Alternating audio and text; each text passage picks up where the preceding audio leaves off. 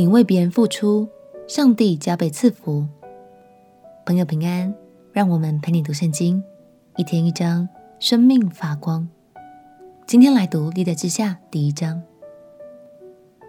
历代志上下》原本是同一卷书，后来因为翻译成希腊文后篇幅过于庞大，所以拆成上下两卷来读。《历代志下》承接了上一卷书的脉络，记录了所罗门王朝的辉煌，直到被掳归回、重建圣殿的这四百年间。《历代之下》更特别聚焦在几位愿意效法大卫的君王身上，像是约阿施和约西亚等等，他们都是热切的改革者，也不断在告诉百姓，以上帝的心为心，才是超级蒙福的一件事。让我们一起来读《历代志下》第一章。《历代志下》第一章：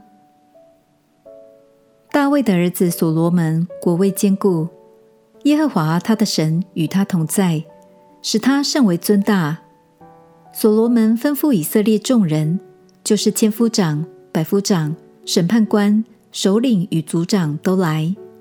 所罗门和会众。都往基遍的丘坛去，因那里有神的会幕，就是耶和华仆人摩西在旷野所制造的。只是神的约柜，大卫已经从基列耶林搬到他所预备的地方，因他曾在耶路撒冷为约柜支搭了帐幕，并且户珥的孙子乌利的儿子比撒列所造的铜坛，也在基遍耶和华的会幕前。所罗门和会众都就近坛前。所罗门上到耶和华面前会幕的铜坛那里，献一千牺牲为燔祭。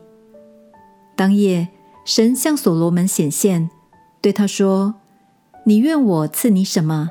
你可以求。”所罗门对神说：“你曾向我父大卫大施慈爱，使我接续他做王。耶和华神啊，现在求你成就向我父大卫所应许的话。”因你立我做这民的王，他们如同地上尘沙那样多。求你赐我智慧聪明，我好在这名前出入。不然，谁能判断这众多的民呢？神对所罗门说：“我已立你做我民的王。你既有这心意，并不求资财、丰富、尊荣，也不求灭绝那恨你之人的性命，又不求大寿数。”只求智慧聪明，好判断我的民。我必赐你智慧聪明，也必赐你资财、丰富、尊荣。在你以前的列王都没有这样，在你以后也必没有这样的。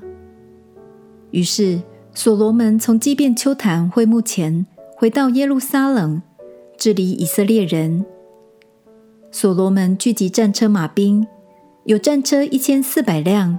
马兵一万二千名，安置在屯车的城邑和耶路撒冷，就是王那里。王在耶路撒冷使金银多如石头，香柏木多如高原的桑树。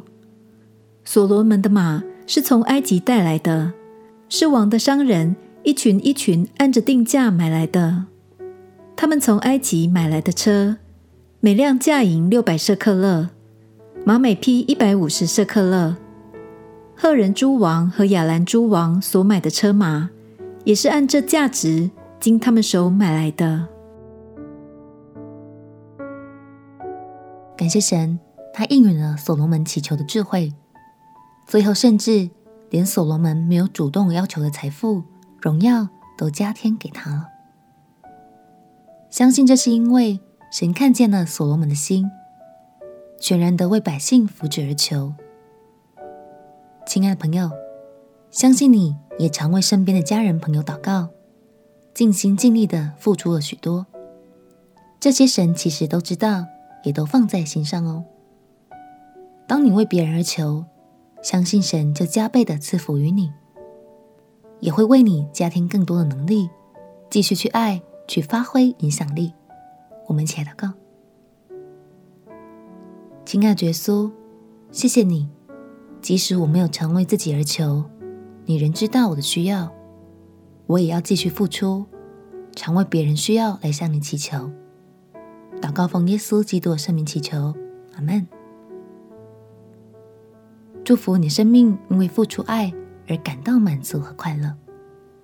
陪你读圣经，我们明天见。耶稣爱你，我也爱你。